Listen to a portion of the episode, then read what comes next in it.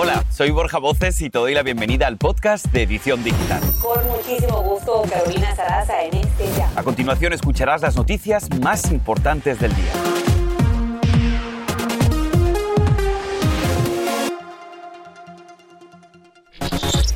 Estaba con sus hijos en pleno desfile de Navidad cuando de repente un hombre embistió con su camioneta toda la multitud. Nos acompaña en vivo un testigo de la tragedia en Wisconsin donde ya se confirman al menos cinco personas sin vida. Y ojo con esto, en las redes recorre esta información que el derrame cerebral de Carmen Salinas habría sido producido después de haberse vacunado contra el COVID. Vamos a buscar respuesta, nos vamos a conectar con el doctor Juan para que nos aclare. Un día de acción de gracias diferente con posiblemente una de las cenas más costosas que te comerás en años y con el histórico cierre de famosas tiendas para el conocido Viernes Negro.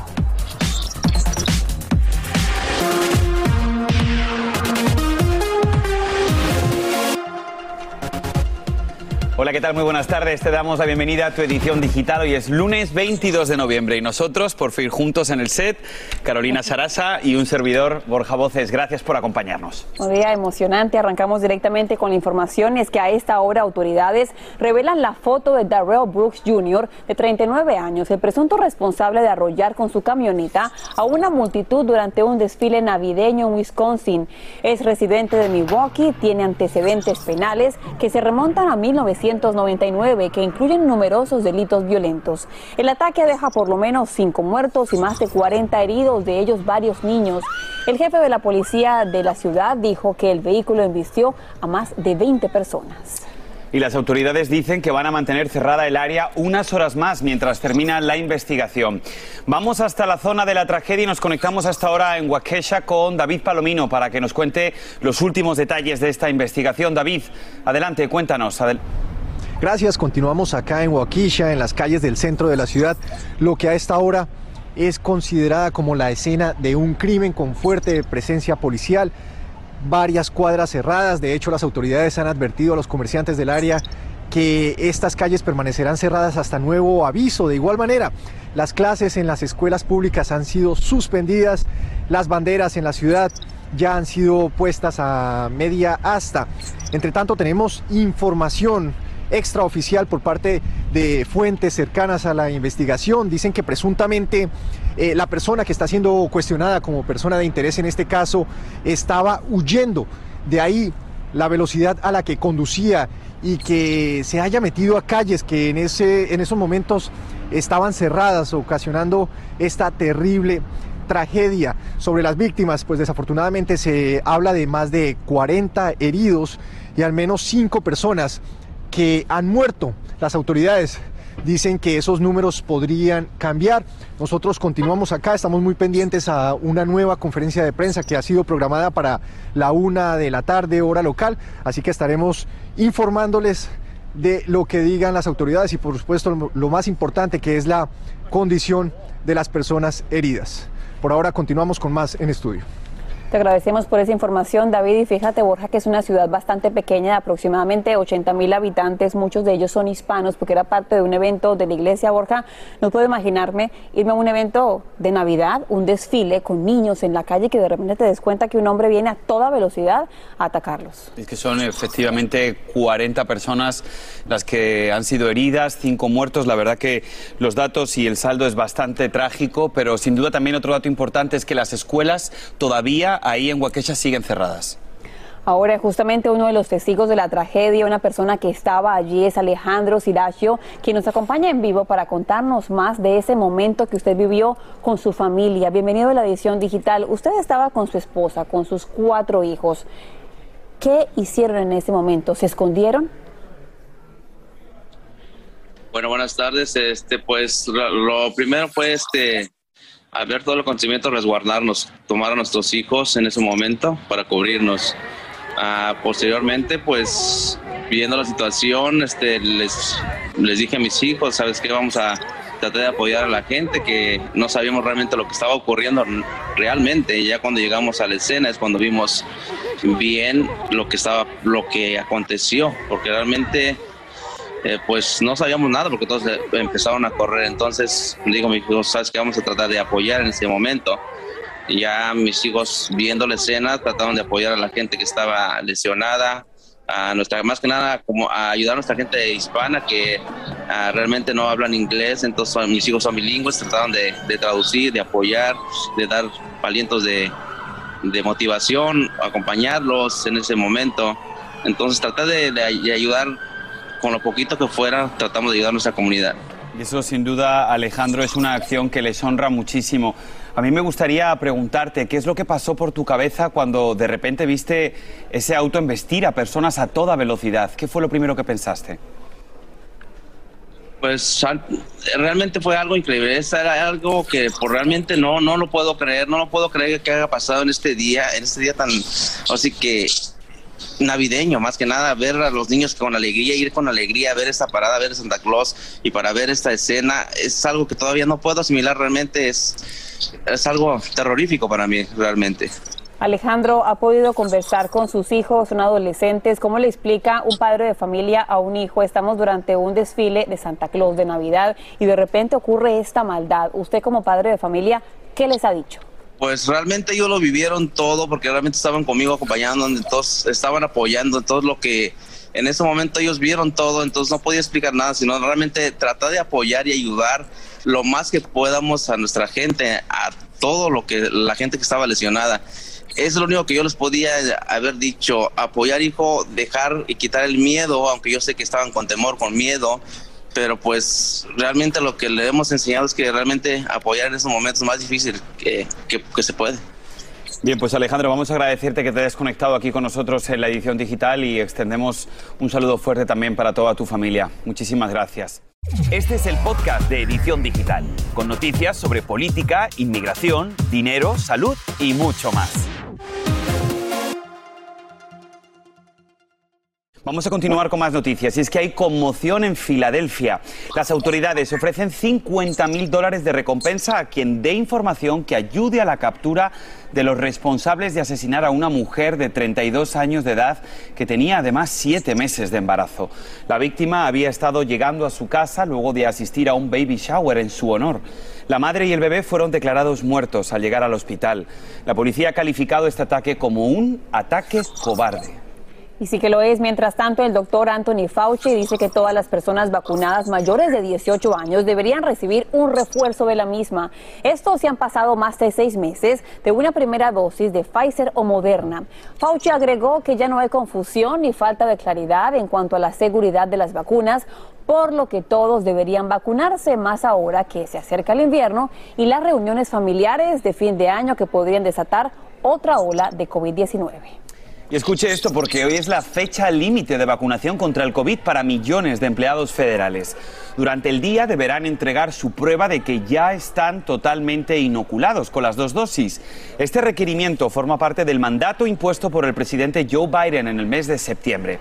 La secretaria de prensa de la Casa Blanca, Jem Psaki, dice que no se espera ninguna interrupción operativa gubernamental debido a este requisito.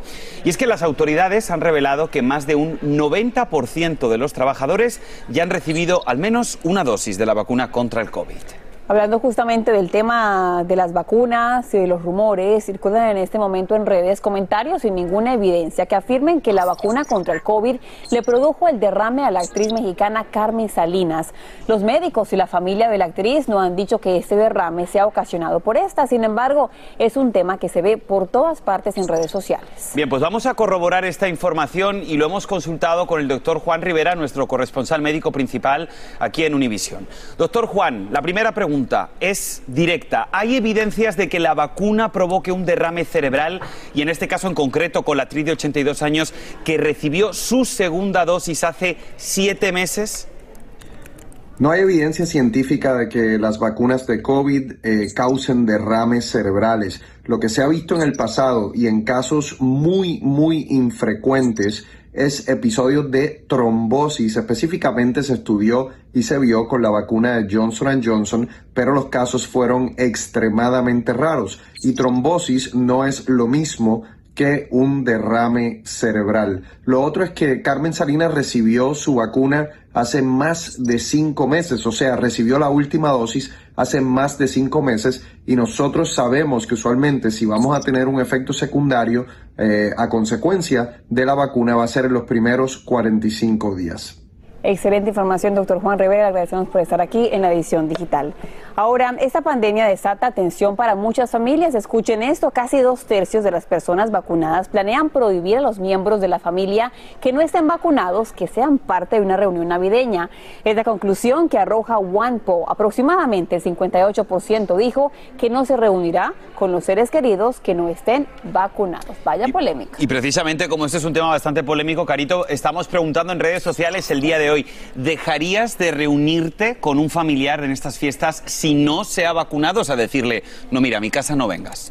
Ya la gente en redes está opinando. Adalguisa Tejada dice lo siguiente, claro que sí, ese será su precio. María Estevez dice, mi familia nunca me ha dejado sola ni en mis peores momentos. No será una vacuna la que me separe de ellos.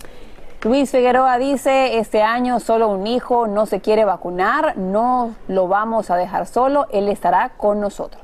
Y el Balizardo dice, bueno, pues por la seguridad de todos y el respeto a los que estamos vacunados, la respuesta es sí en caso ustedes sigan opinando. Ahora, otra tendencia de robos se está produciendo en varias partes del país que se caracteriza por asaltos vandálicos a gran velocidad en tiendas de artículos de lujo, a veces con muchos participantes y en ocasiones, señores, a plena luz del día, como nos cuenta Andrea León, quien tiene más sobre este tema.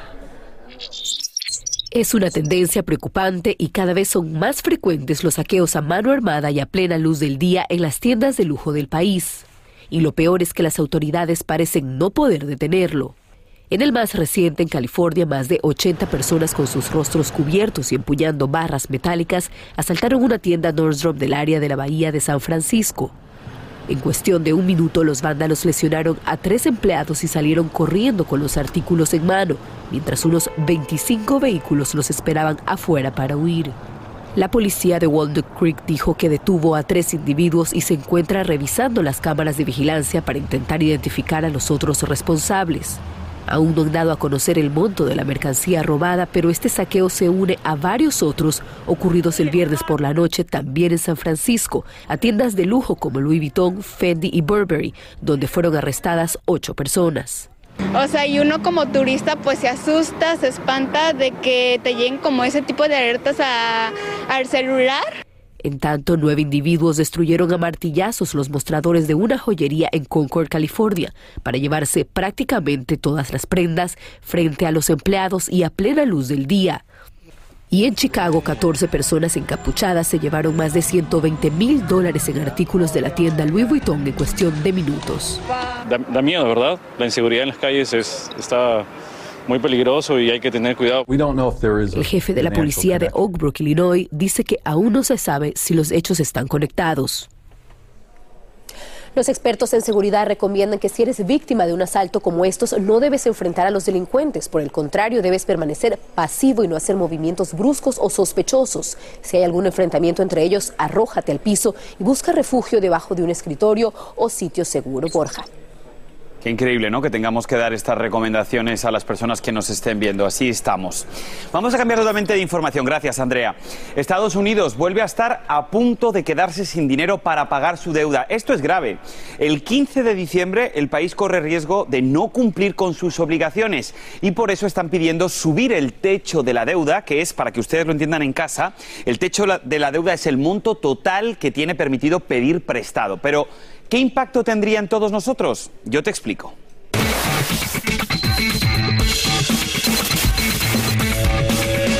Bien, pues quedarse sin efectivo sin duda afectaría a los mercados de todo el mundo y no pagarían los cheques, por ejemplo, del Seguro Social, de los militares o del Medicare.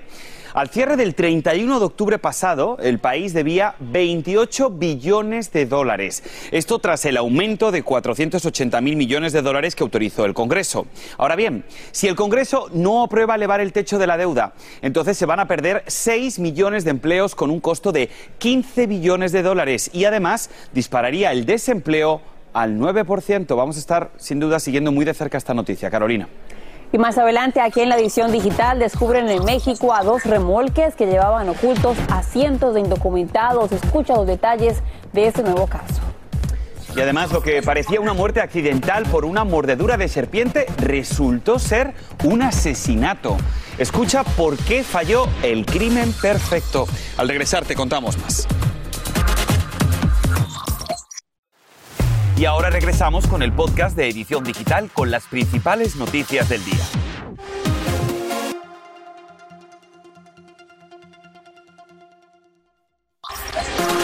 Seguimos con más noticias aquí en tu edición digital y de verdad que esta noticia parece de película. En la India, una mujer encontró a su hija de 25 años inmóvil y con manchas de sangre en el brazo. La llevaron al hospital, pero lamentablemente falleció. Ahora bien, la causa diagnosticada fue la mordedura de una cobra muy venenosa que encontraron en su habitación. Pero la familia como que tenía sospechas por la forma de esa doble mordedura. Bueno, pues tras investigaciones descubrieron que fue sedada por su propio esposo que consiguió la cobra y tras sedarla la clavó dos veces los colmillos. La asesinó, vaya. Tras el juicio, ahora enfrenta doble cadena perpetua y otros cargos. Un crimen que salió mal. Caso increíble, afortunadamente ya se hizo justicia, el hombre será sentenciado a vida en prisión. Mientras tanto, autoridades mexicanas de inmigración detienen a dos remolques donde había cientos de personas escondidas que se dirigían por el estado de Veracruz rumbo a la frontera de Estados Unidos. Los viajeros iban en vagones cerrados y son de diferentes países, como nos cuenta en vivo Eduardo Meléndez, quien ha seguido la noticia. Adelante, ahora te escuchamos.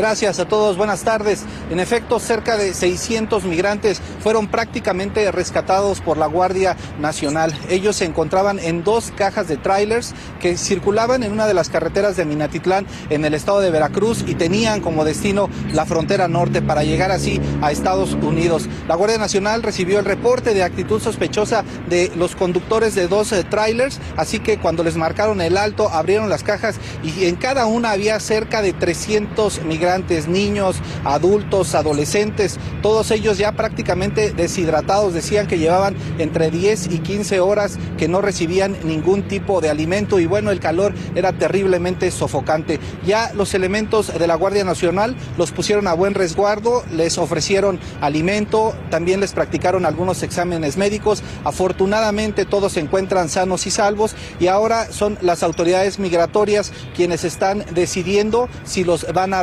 repatriar si los van a deportar o también si esperan que algunos realicen algunos trámites para que su estadía en nuestro país sea conforme a la ley. Pero bueno, eso se dirá, se, se decidirá en unas horas. Mientras tanto, se habla de que sí, la mayoría serán repatriados. Es la información desde la Ciudad de México. Pues muchísimas gracias, Eduardo, por tu reporte. Y de México nos vamos a marchar a Chile. Allí el candidato ultraderechista, José Antonio Cast, y el de extrema izquierda, Gabriel Boric, tendrán que ir a una segunda vuelta electoral por no haber alcanzado los votos necesarios para ganar en los comicios. El conservador Cast, que es admirador, por cierto, del dictador Pinochet, está apoyado por el Frente Social Cristiano, mientras que al izquierdista Boric lo apoyan el Frente Amplio y también el Partido Comunista. La próxima cita electoral será el 19 de diciembre.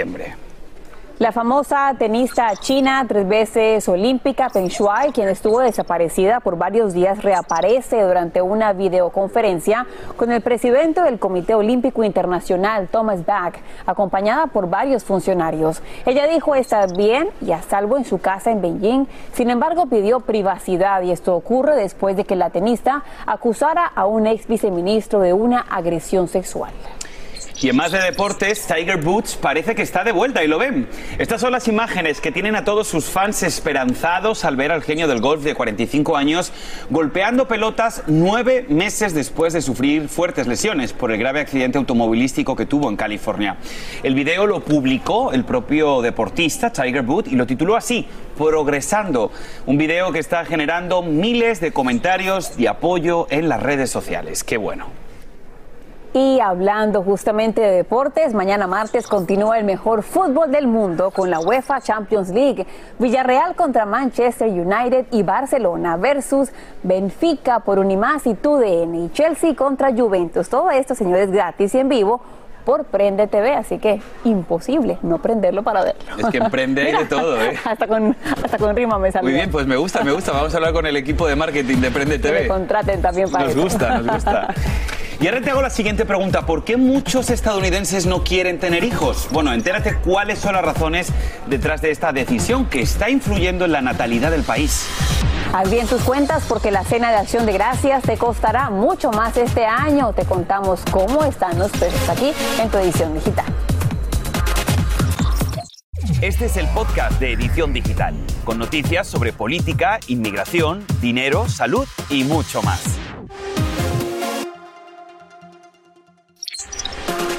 Y esta información es interesante. Aquí en la edición digital te la contamos. Nuestro número del día, vamos allá.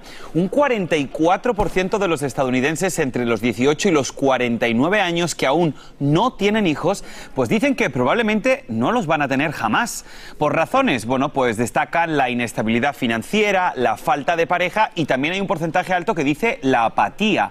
Esto es un 7% más de las personas que opinaron en el año 2018. Ahora bien, el número de bebés nacidos aquí en el país se redujo un 4% hasta bajar a 3.6 millones en el 2020. Este es el mayor descenso desde el año 1973. La encuesta no muestra que se vaya a revertir esta tendencia a la baja que se ha visto afectada sin duda por la crisis económica, tenemos menos dinero, y también por la crisis de salud pública provocada por la pandemia, cosa que Carolina no forma parte de ese porcentaje. ¿eh? Pero fíjate, Borja, que lo que sí forma parte es de la gente que se está quejando por el precio de la comida. Atención que tu cena del Día de Acción de Gracias te costará más que en años anteriores. Aquí te cuento por qué.